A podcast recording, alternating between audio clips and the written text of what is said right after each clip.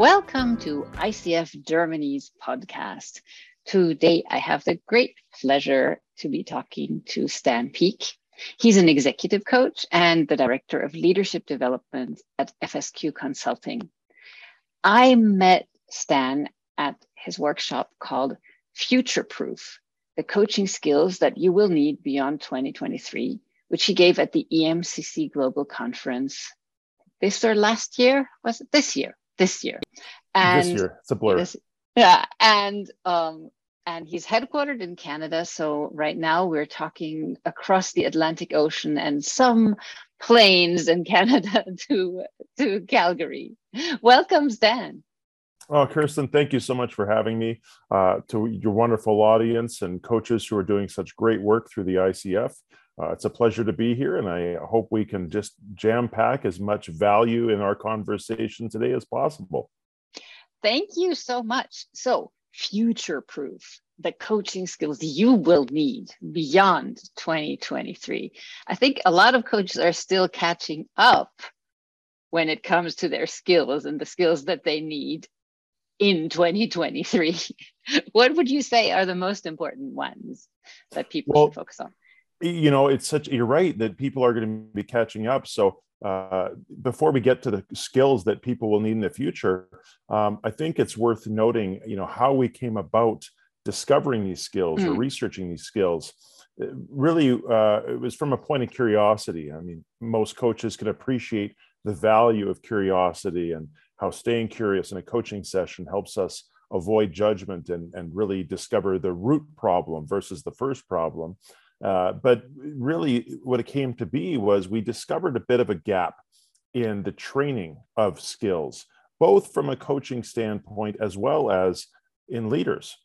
In, in all the research we did, uh, which, uh, you know, I'll try to limit the backstory here. That's interesting. Writing, well, in, in, writing a previous book, uh, my co-authors and I discovered a little bit of a well, not a little bit of it.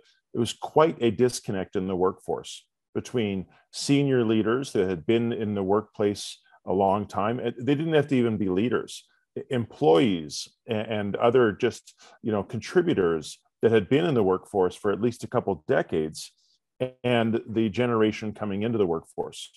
Uh, big disclaimer and big caveat there are exceptionally hardworking, driven, humble young people entering the workforce. I know we employ some of them and I mentor some of them. However, what our experience was showing us is that there was a, a overwhelming sort of trend towards entitlement, uh, not necessarily wanting to earn it first before they get their rewards, and just a real big difference in worldview. So, hmm. our research on how do we help mentor this next generation actually discovered a little bit of a more systemic issue. And that systemic issue, we're focusing on the young people again.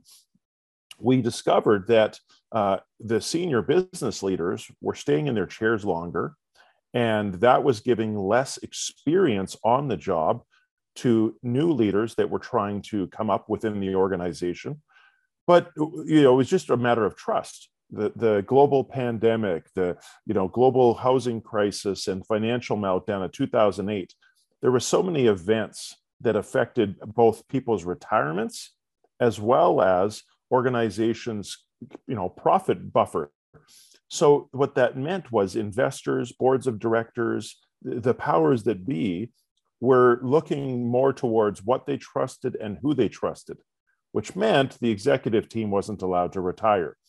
Now, they're holding on to this quote unquote proven generation.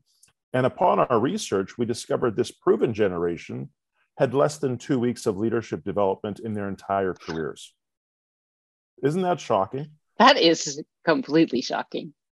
And what we also noticed is that, you know, if we look at the course of a generation, you know people today are very familiar with what is my the organizational purpose what is the organizational vision what are the core values that that, that we should be shared among the organization but if we wind back a generation and go that wasn't so common mm-hmm. so you know a culturally based organization is a relatively new phenomenon and so now what happens is that there's a generation that have come up with these sort of pillars, as we call them, where they're very familiar with a culture. They want to be aligned to purpose. And what they're looking for in a leader is a coach. Mm-hmm. So let's go back to the fact that the savvy, seasoned business leaders, who I'm not taking anything away from because they've got a wealth of work experience, but again, very little formal training in the way of leadership. But now the job has changed. They're no longer expected to be a leader and understand management systems and you know basic leadership principles. Well, now their employees actually act uh, expect them to act as a coach. And if they've received less than two weeks of leadership development training in their career, chances are they've experienced zero coaching training because you and I both know that uh, coaching is an unregulated industry, which is why I love the ICF and the EMCC and, and really all the organizations and governing bodies that are seeking to advance the coaching industry. Mm-hmm. So, so we really, as I mentioned, we discovered one problem while researching another. So, uh, and I know this is a long-winded answer, but uh, you know, again, I I think it's important to quantify opinion uh, because the coaching skills of the future is not something that one coach got on their soapbox and said, "Oh, it's this." Mm-hmm. No. So, what we did is, as part of the EMCC Global Conference and leading up to it, we started interviewing leaders in business as well as executive coaches all over the world because we wanted to understand the training gap and the skills gap from both sides. We wanted to understand from leaders what were you not prepared for when you got into leadership, when you restarted working in business and these new problems started emerging. Uh, employees asked you for help and support in these areas, and oh, I didn't go to school for that. So we wanted to understand the problem at scale. So we've we've talked to hundreds of leaders. I believe we're up to 27 countries that mm-hmm. we've gotten responses from. Um, and that's on the leader side. And on the coaches side, it's it's almost as many. Uh, over 100 coaches have responded from again, I think 25 countries. And then what we started to look at is okay, well, here's the training gap as perceived by the leaders. Mm-hmm. But then let's keep in mind that us coaches, we're in front of leaders all day, every day. So we're also hearing and perceiving what they may or may not be prepared for, but also that extra layer of what is going to set them up for success. Mm-hmm. Now, by combining the responses, because we had some similarities and, of course, some differences, we really started to understand okay, there's a few skills that are beyond a trend. Um, and, and, you know, we won't get into every single one, but really a couple that show up that uh, are, we would be remiss for not mentioning are, are really the ability to customize leadership. Um, we have a saying that management is a one size fits all solution, leadership is a one size fits one solution. Mm-hmm. And they're both essential. I know that we sometimes on social media tend to kind of, you know, downplay management and glorify leadership, but management is essential. We need to manage finite resources in business like time, cash, and personnel. But that doesn't bring the heart, mind, and soul of each individual. That is the role of leadership and coaching. So, so we need both. But the, again, the, the ability to bend a leader's approach because what works for Kirsten might not work for Stan. And exactly, what works for yeah. Mohammed, right, might not work for Mandy. So, and even what works for Mandy on day one might not work for Mandy on day two, because of course we're all imperfect, dynamic individuals. We get good news, we get bad news between Monday and Tuesday at work. So, so a really an a, a absolute paramount skill is the ability, which is a layered skill, by the way, to be present and meet the person you are working with where they are in that moment, create psychological safety, and, and give them coaching in that moment. So we, we kind of call that one size fits one uh, leadership. Um, and, and, so there's certainly more we can go on. Emotional intelligence was was certainly high up there. The ability to give, sorry, the ability to receive and give skillful feedback was paramount. And not being taught well enough. So, so there's a number in there, but uh, I've spoken, uh, I've, I've given a mouthful to your first question. Thank you. Fascinating. Um, so you've researched, I think, in depth and in great detail what it takes to be a leader of the future. Now, if we turn this around, um, as a coach of these leaders, I guess of both generations, the older and the younger, what are some skills that then follow for the coach? What a great question. It, it's it's important to really keep that coach hat on. The, the the knee jerk response is to go straight to, and I should say that I know there's you know if we want to look at the academic definitions, there's a peer coach, there's a consultant. A lot of us end up being a hybrid coach where we do give advice sometimes if it's if and when it's appropriate.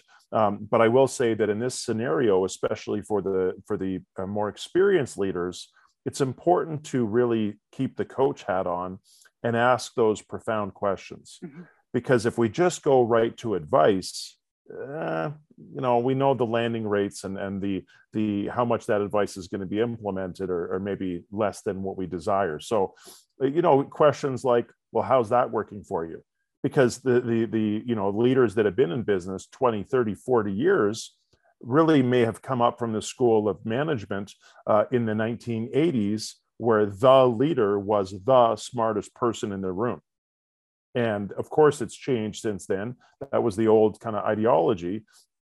But we both know that if that is the mandate, if that's the coaching or the leadership approach, it's a recipe for bottlenecking the organization. Mm. If if if you have to be the smartest person in the room, then all progress halts to the pace that you can solve one problem at a time by your team always having to come to you. So really that what leader wouldn't be frustrated and becoming impatient in those circumstances if not burning out? So even asking, how's that really working for you? Then we mm-hmm. can meet them where they are and understand, oh, you're frustrated, you're burnt out. Uh, you know, perhaps if the team was empowered to try this on their own and come back to you for learning moments versus you know approvals then we could speed up the organization take the pressure off you. You could take a holiday once in a while. So so i think the right question opens the right conversation where the experienced leader is open to suggestion or a different way of doing things. Uh, in our experience the the the newer leaders are probably more willing to embrace this quote unquote new style of leadership. Mm-hmm. Um, and when I say new style, I, I, think we can both agree, and I'm sure the audience would agree, there's been leaders that are demonstrating this approach decades ago. It just wasn't commonplace. I think I heard in, uh, I read in the coaching study, ICF coaching studies, that uh, people who are now joining organizations really expect to be coached and to have a coach. So I, I think to future proof our coaching business, I guess we need, on the one hand, what you're just saying this ability to stay in the role of the coach and help senior leaders and also um, help junior leaders or junior people in an organization grow in that organization. And maybe in coaching, we might also help manage the clash, if I'm not mistaken? Absolutely, it's it's so important because, and and there's other things that there's there's a I think it's a, a layered approach because really we're talking about a systemic issue here. Um, layer on the fact that we're going to have you know rapid retirements with uh, with all the experience is going to be leaving the room, so to speak. Uh, if you look at, we still have some baby boomers that are, you know, occupying executive positions in the workplace. Certainly, a lot of uh, Gen Xers like myself, um, and and now, you know, a lot of those people are retiring, and we need to backfill their positions. Uh, in the research that we were doing, uh, it, it's estimated that only 10% of human resources directors feel that they have the adequate bench strength to fill their upcoming leadership mm-hmm. vacancies. 10% already for the amount of retirements that are going to happen at the leadership level, not just overall. So we absolutely need to be ready for that. And again, a systemic problem requires a, a kind of a, a, plethora of solutions. one would be reverse mentorship programs you know before people retire let's get the 20 somethings teaching you know people like myself and older that aren't great with technology um, and in exchange we can then teach you know whether it's work ethic soft skills you know relationships the old school work ethic old school way of doing business. There, there can be an equal and opposite exchange of information to avoid brain drain and avoid the inevitable but avoidable uh, loss of intellectual property and experience that comes with you know succession and retirement. That sounds like a wonderful well it's a it's a difficult problem but it sounds like a wonderful playground for organizational developers learning and development specialists and coaches. You you nailed it. Uh, anytime there's there's challenges there's opportunity and and if we lean into that then you know uh, the entrepreneurs in the coaching space are going to have nothing no shortage of opportunity. Uh, those looking for blue ocean to build their coaching practice will certainly have opportunity. And, and i think we're going to see even new waves of coaches. I mean you know again a couple decades ago an internal coach people that would have been a head scratcher and people wouldn't know necessarily what that is. Well now you've got you know external coaches internal coaches You've got really, uh, it's not uncommon in the work that I do to come across human resource leaders who are certified executive mm-hmm. coaches who are trying to bring on a coaching culture to their organization. So, in a sense, if I'm understanding you correctly, is the challenge is that the senior leaders who are hanging on to their positions do not possess the coaching skills, the emotional intelligence skills, et cetera, et cetera. They haven't had leadership development or anything. So that's the main challenge. And teaching them coaching skills could be part of the solutions. That is one of the main challenges. Um, another main challenge, um, at the risk of being unpopular, I'll say it anyway, we still live in a culture of profit above all in a lot of organizations. Mm uh, public organizations live under the guise of, of the, their mandate is produce quarter over quarter shareholder returns. That doesn't, that's not a recipe for thinking long term. And, and so if we have an organization where profit rules everything, uh, we haven't built coaches, we've just expected people to exhibit these behaviors. Um, and you know again we're not giving the next generation a chance. It really is a bit of a perfect storm of a problem. And and so what we're trying to do also with that research is document by studying companies really known for their culture that by investing in culture you are investing in the bottom line. The uh, the barrett value center years ago did research that was absolutely just paramount to the work we do. They studied uh, the best companies to work for, BCWF. It's an annual list of the 40 companies best known for their organizational mm-hmm. culture. They studied uh, uh the S&P 500, basically the stock index, and through the years 2002 to 2012, so I know that's already a decade ago, but relevant because it contained that blip of 2008. What they found was the average annualized return of the S&P 500 was 4.12%. That's the average return that you know the stock market could expect. Where the best companies to work for, their average annualized return in the same 10-year time frame, same circumstances, was 16.39%. So by investing heavily in organizational culture, those companies we're enjoying a four time greater return to shareholders. You don't have to choose between profit or culture. Culture is fuel for profit because it really opens, again, the heart, minds, talents, and passion of the team. And a committed team, is there a better recipe for profit? I don't know of one.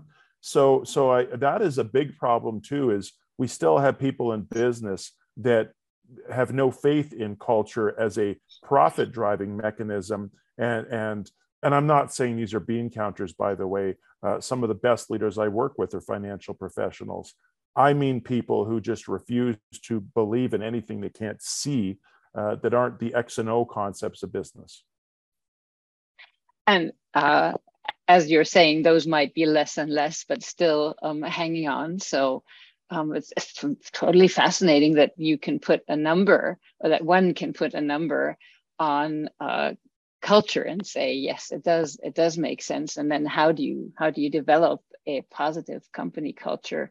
Well, probably again through the, some of the same skills that you've mentioned: um, emotional intelligence, feedback, development, coaching. I don't know what am I what I'm forgetting here. Well i mean yeah even uh, conflict uh, resolution it's inevitable. Conflict is healthy in organizations and when i say conflict i maybe clarify if people choose uh, prefer different terms disagreement is healthy in a healthy disagreement is, is good for business. Conflict is maybe where that healthy disagreement has hung around too long or or there's someone who doesn't the individual leaders themselves or their direct supervisor doesn't have the you know mitigation skills to prevent it going deeper. Um, because again conflict theory the longer we stay in conflict and the deeper we go the more toxic it can become. Um, but there is value in disagreement because that's where the genesis of better ideas come from.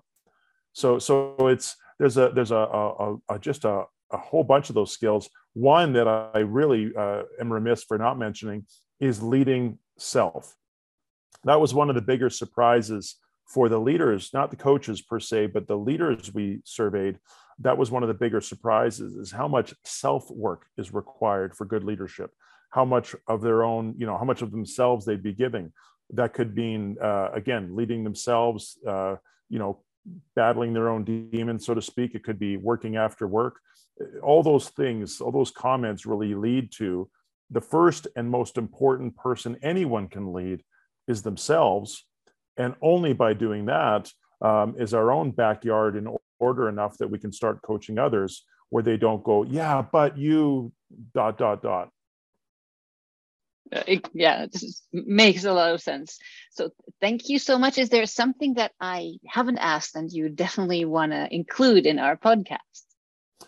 You know the one thing that we haven't really talked about and and this is hard to quantify in research per se but uh, you know one phenomena that's common among leaders and coaches is imposter syndrome.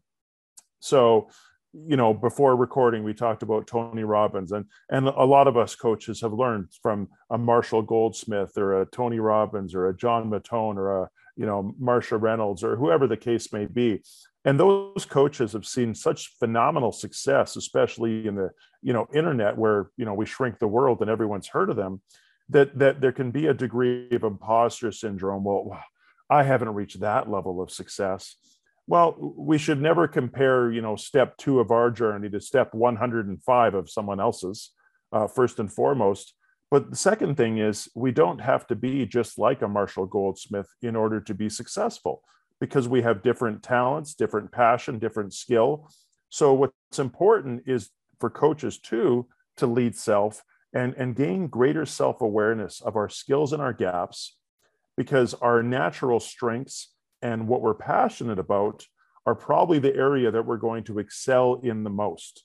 Uh, we don't have to be the next expert in emotional intelligence if we might be, uh, you know, a better served by being someone who's amazing at giving feedback and coaching others to do the same. Uh, same as leaders. Sometimes you get this real uh, charismatic leader, and it's there's a personality vacuum that follows them. Uh, but the research is clear that often introverts make better leaders, including and uh, especially CEOs. So, so knowing your own strengths and weaknesses are essential to be anything great, especially a great leader or a great coach. So take our research with a grain of salt, um, combine that with the self work to find out what could make you great, would be my, I guess, parting message for our audience. Thank you. I think that is so important for any kind of coach. Um, I used to say, and choose your choose your coaching niche before your before a niche chooses you, because mm. it might not be it might not be what you want to be doing. So Great reflect advice. a reflect a little bit. Um, Absolutely. Yeah, this is from from my personal story of doing a lot of conflict coaching, and this not being my super favorite, but I just happened to be very good at it. so so the niche went and conquered me. Uh, wonderful. Thank you so much for the conversation. Um, where can our listeners learn more about your research and uh, about the topics that we've spoken about today? Uh, I'm very active on LinkedIn. Uh, that's the one platform that uh, I've taken the time to figure out how to use well. Um, they can also feel free to reach out to me directly, Stan, S T A N, at getsuccessfaster.com. Uh, that's that's the easiest email to reach me at. Um, but yeah, LinkedIn, email are the best. Um, and I just again, I want to thank you, Kirsten. I want to thank the audience. Um, and and remember, a great coach has a great coach. So while we're looking to improve ourselves, um, let's look to our network as well, uh, because we really should be walking the talk. Indeed. Thank you so much. Bye bye. Appreciate it.